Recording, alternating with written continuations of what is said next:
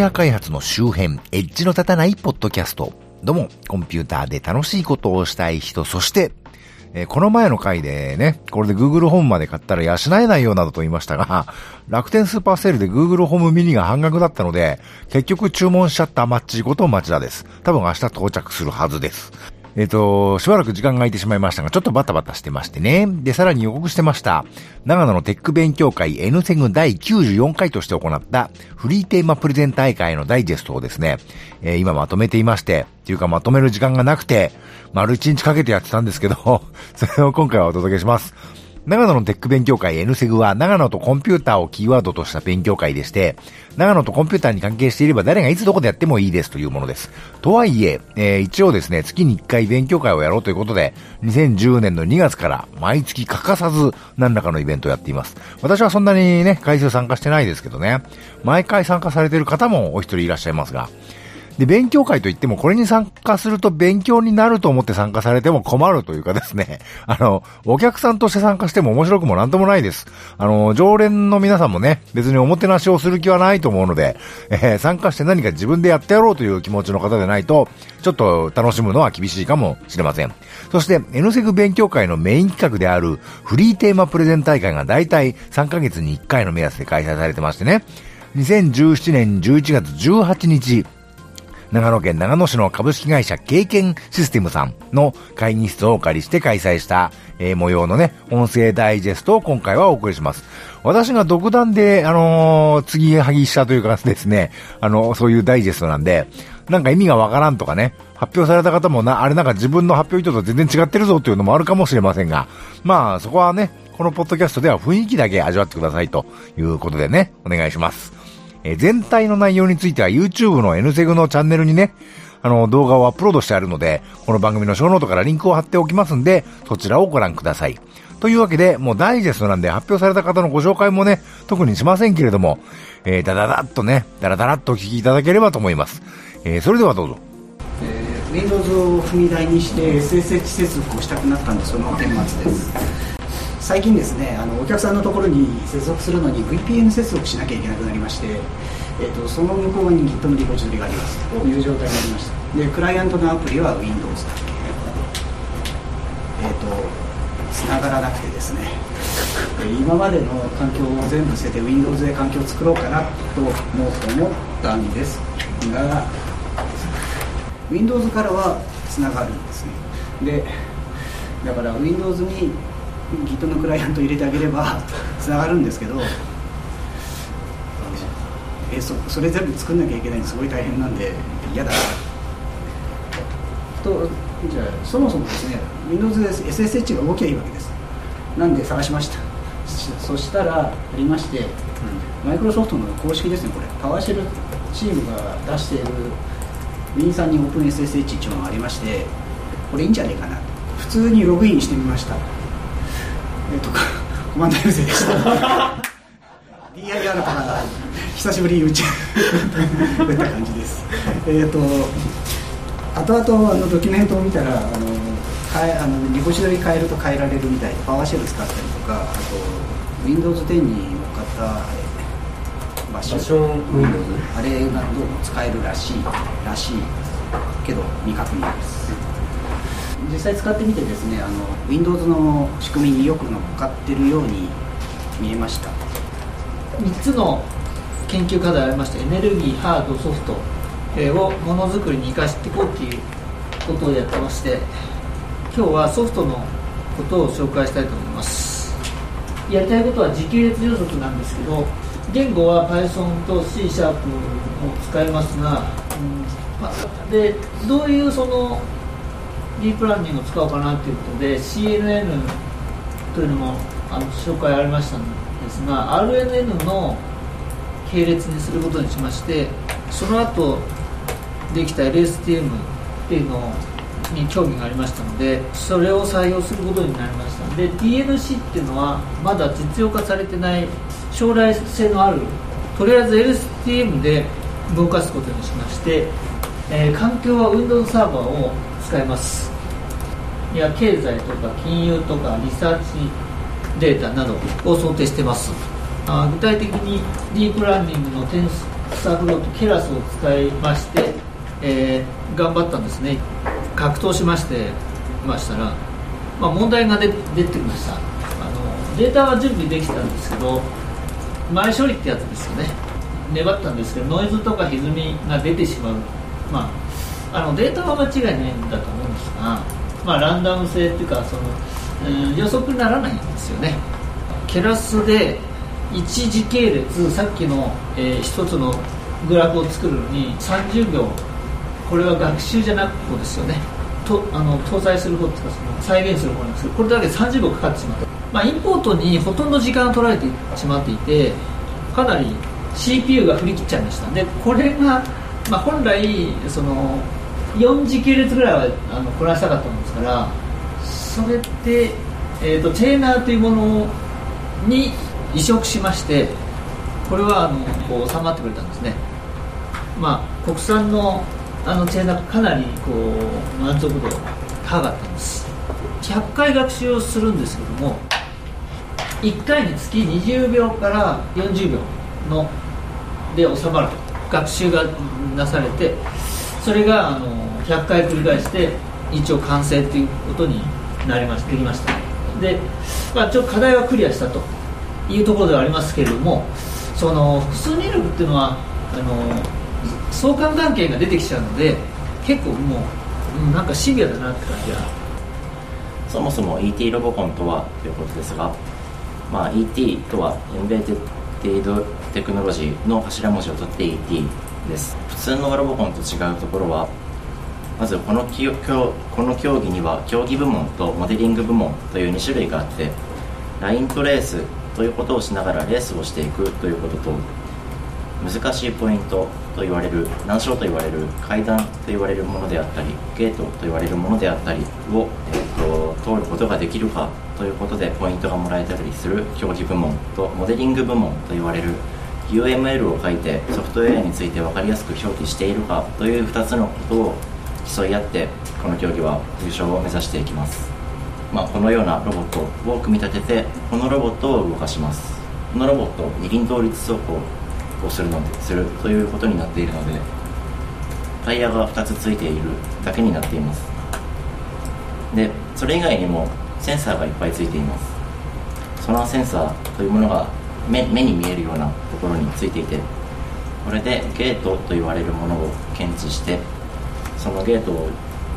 に引っかからないように倒れながら走行するという要素であったりまた二輪倒立をするために機体はバランスを取らなければいけないという要素が必要になってくるのでジャイロセンサーというものを使って傾きを検知しつつ走行していくということがライントレースとは何なのかという話になります。カラーセンサーというこの下についているものがカラーセンサーになりますがカラーセンサーで読み取ったコースの色に対してフィードバック制御を行いライントレースを行っています。で散々ライントレースがどうのって言ってきたんですが実はこの大会ライントレースしなきゃいけないという規約はないので じゃあしない方が早いんじゃないかということでこの画面の真ん中にある機体は自分に使った機体なんですがちょっと見ていてください。今まだライントレースをしているんですがここからライントレースしなくなります。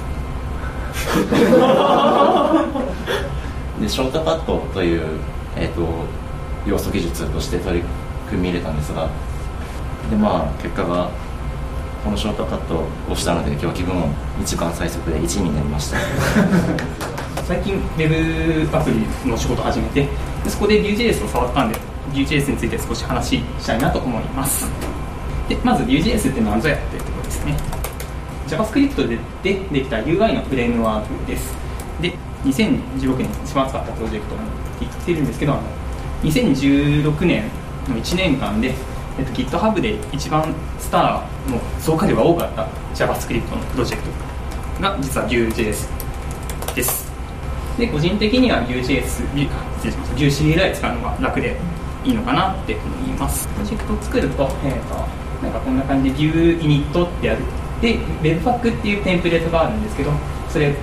Webpack ってテンプレートの名前つけてでサンプ、えーと、とプロジェクトの名前ですね。を入力すると下のなんかつらつらと出てきてで CD して NPM インストールすると必要なモジュールでインストールしてくれて npm でランデブってやるとこんな感じで、まあ、本当にハローワールド的な感じのページが、出すことができます。でこのコードを動かしてみるとこんな感じで、まあ、ハロービューってちゃんと Vue.js の何がいいいいのかなっていうところですね、まあ、本当に個人の感想です。ま本当に取り掛かりやすいなって思ってましたあと学習コスト覚える内容が割と低いっていうこととあとはドキュメントを結構日本語訳に翻訳されていてかなり本当になんか困った時はもうドキュメント見てあこうなんだっていうのがやりやすいなと思いましたあとは CLI で、まあ、プロジェクトが一発で作れるのはすごいありがたいなって思う。あとはパフォーマンスですね。割といいらしいです。とあとエコシステムですね。状態管理状態管理する VueX っていうライブラリーとかあとはシングルページアプリケーションを作る時の URL の管理をする Vue ルーター。あとはあの、まあ、多言語を切り替える Vue18N っていうライブラリーですそういうのがあってかなり充実してます。あとはコードネームがアニメの作品名になってるようです。結構あの D だとドラゴンボールとか。最近一番新しいやつだとなんかレ L で始まるアニメでレベル E っていう名前がついてます。かなりなんかレベル E かなりニッチだなと思ってましたで最近こう Google ホームが入りました。で、えー、Google Google ホームプログラミングアットマーク5頃や気にしないでください。で、えー、Google ホームなんですけど、えっとまあ、1週間くらい前になぜか2個買っちゃいました。2個買っちゃった買っちゃったかっていうと、えー、2個で2万円っていう。まあ、あの1個1万5000円なんですけど、まあ、1万円安くなるからいいかなって買ったんですけど正直1個で十分でした。で Google ホームは何,、えー、何ですかっていうと、まあ、Google が作った、まあ、スマートスピーカーです、えーまあ、使用感としては、まあ、音声認識の精度が、まあ、めちゃくちゃいいです。で Google ホームができることなんですが、まあ、基本的に質問に答える、まあ、何時って聞けば、まあ、その時間答える。で、えーまあ、音楽流してって言ったら、まあ、音楽流す、まあ、できることは基本、えー、Android に入ってる Google アシスタントと同じです、まあえー、プログ自分でプログラミングするってなった場合のケースなんですけど、まあ、こんなような構成で、まあ、やります、まあ、まず Google ホームに何か問いかけると、まあ、インターネットに、えー、飛んできます。で、えーまあ、自分いろいろ調べてみて思ったことはまずプッシュ通知できないのっていうことです。まあスマホ側からあスマホじゃない Google ホーム側から何かしら自発的に発言してほしかったんですけど、まあ、今サポートしないっていうことでした。で現状、まあ、どうしてもプッシュ通知を実現したかったら、まあ、Google ホームの Tiff トイファイヤーっていう Node.js の、まあ、ライブラリがにあやつがあるんですけど、まあ、これでやれば一応できます。仕様 L テスト SV さんは ID8LS あ今ツイッターのあの N セグっていうタグとあハッシュと N セグアンダーバーコメントっていうタグを脱売で監視してでそのそのタグでハッシュツイートしてもらうと、えー、脱売がそれを 見て Google ホームに 通知のそのツイート流すっていうのを作りました。で今動いてて私。ガンガンツイートしてるんで。さっきから喋ってる鍋ちゃんがツイートしたやつだ。そうそうみたいです。はい。あれこれはとちょっと思って喋ったまあ先にやりましたけど。あ間違えてもどうぞじゃないなにゃん。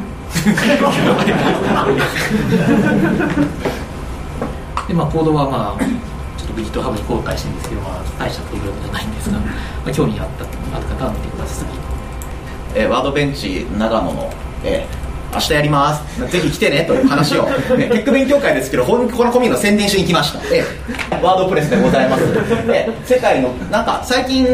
の出してるだと世界のウェブサイトのあの大体29%で使われてるという噂の、えー、CMS 一応 CMS です。僕は CMS とあれを持っておりますよ、誰が何と言うと CMS です。一応たまにこんななりですがたまにウェブデザインも年に1回ぐらいやったりします、まあ、GitHub 見てねと、まあ、一応ワードプレス的には、えー、なんかこういう変なカスタムポスタイプパーマリンクっていうなんかワードプレスの一番割と一つ闇を抱えてるプラグインを作っていたりですね。まあその他のテーマとかのデベロップとかをしたりまあ一応フロントエンド屋さんなんで、まあ、その他ワードプレスのあのいろんなイベントのオーガナイザーチームとかやったり、まあ、その他言い出すきりはないんですけど結構細かいプロジェクトとかもコントリビュートとかしております。というわけで改めてさっきのワードベンチというあロゴ出たんですがええあるじゃんローカルコワードプレスって、まあ、いろんなコミュニティがあるんですが、まあ、日本におけるローカルコミュニティがこのワードベンチというものですね、ええ結構特色まあいろいろ特色があって、まあ、大阪とか割と桜インターネットさんとかファーストアワーさんのオフィスでなんかやったりとか京都とかは、まあ、割と NG 京あの NG 京都アンギュラーの勉強会とかあのジョージ UG の京都の支部とかと絡んでなんかアマゾンエコアマゾンエコーとワードプレスでなんか遊ぶみたいなちょっとわけのわからんことをやってたりあとは普通に、まあ、ホームページ制作の勉強と勉強会とかしたり、まあ、あと主に酒飲んだりしてます、まあ、変わったところで夏休みの自由研究だっつって人集めて今から3時間でウェブサイト作んないとこの会社潰れるからみんな頑張って作ってっていう割と圧をかけながら 勉強会をするっていう。初心者とか。いや関係ないからっつって。みたいな、まあ、そんな感じで、ええやっております。まあぬるっと割と。まあ、たまにあのこ去年の1月ぐらいに県外からなんか CSS ナイトとかで有名な人とかをなんか呼びまくってなんかこう割と、まあ、4 5 0人規模でめっちゃめっちゃ詰め込んだんですけど、ええ多分参加者半分ぐらい大阪、うん、名古屋3分の1ぐらい名古屋から来たっていう。まあ大きいイベントとかもいいんですがとりあえず友達作って帰りましょうよとよく言うのでまあ会場でちょっとでもいいから話してきなみたいな場所作れたらいいなって感じでとりあえず、まあ、やらせてもらってたりそんなことをちょっと試しながらやってます。というわけで、はい、もう一回言います。明日やります。明日の1時からあの松本市のノーワーズさんでやります。と言ってもですね あの僕じゃなくて僕がこの間マックに行ったら隣に座っていた女子高生がバイトをしている ISP で起きたはい。最後なんか不穏な感じで終わりましたけどね。あまり気にしないでくださいね。えー、今回は割と真面目な発表が多かったような気がしますね。あの、Google ホーム現物でね、いろいろ実演していただいたのは楽しかったですね。あの、大体私がこのフリーテーマプレゼン大会をやろうとしてね、僭越ながら漢字とかね、あの、動画とかポッドキャストとかやるのは、自分が何がしかやりたくてやろうぜっていう風に出すんですけど、結局発表していただける方がね、多数応募していただきまして、今回もね、お一人の方はご辞退いただいて、もう一人の方は人数が多いのでね、申し訳ないけど、ご遠慮いただいたというありさまでして、そんなんでね、司会的に仕切ってる私が自分で発表するわけにもいかないので、いつもね、自分が何かやりたくて企画するんだけど、一切できないというね、ありさまなんですけど、まあそれはそれで、あのー嬉しくも、えー悲しくもあることではあるんですが、まあ私はこのポッドキャストがあるので言っちゃいいんですけど、っていうか、だったら私が出しゃばる必要ないのではというかですね、あのーなんていうか漢字とか、なんやかや一人でやって自分は発表できないし、私自身には特にメリットない割にね、つらみしかないというね、感じがするんですけど。で、また2 2月にフリーテーマプレゼン大会やろうってことにはなってるので、またぜひ、あの、発表を応募していただければと思います。募集は早めにかけた方がいいよね、という話はしていますけどね。というわけで、この番組は Apple の iTunes、Google の Google Play Music に登録されております。えーお手元のスマートフォンのポッドキャスト機能でこの番組を登録いただきますと、最新エピソードが公開時点でお知らせされたり、ダウンロードされたりできるようになります。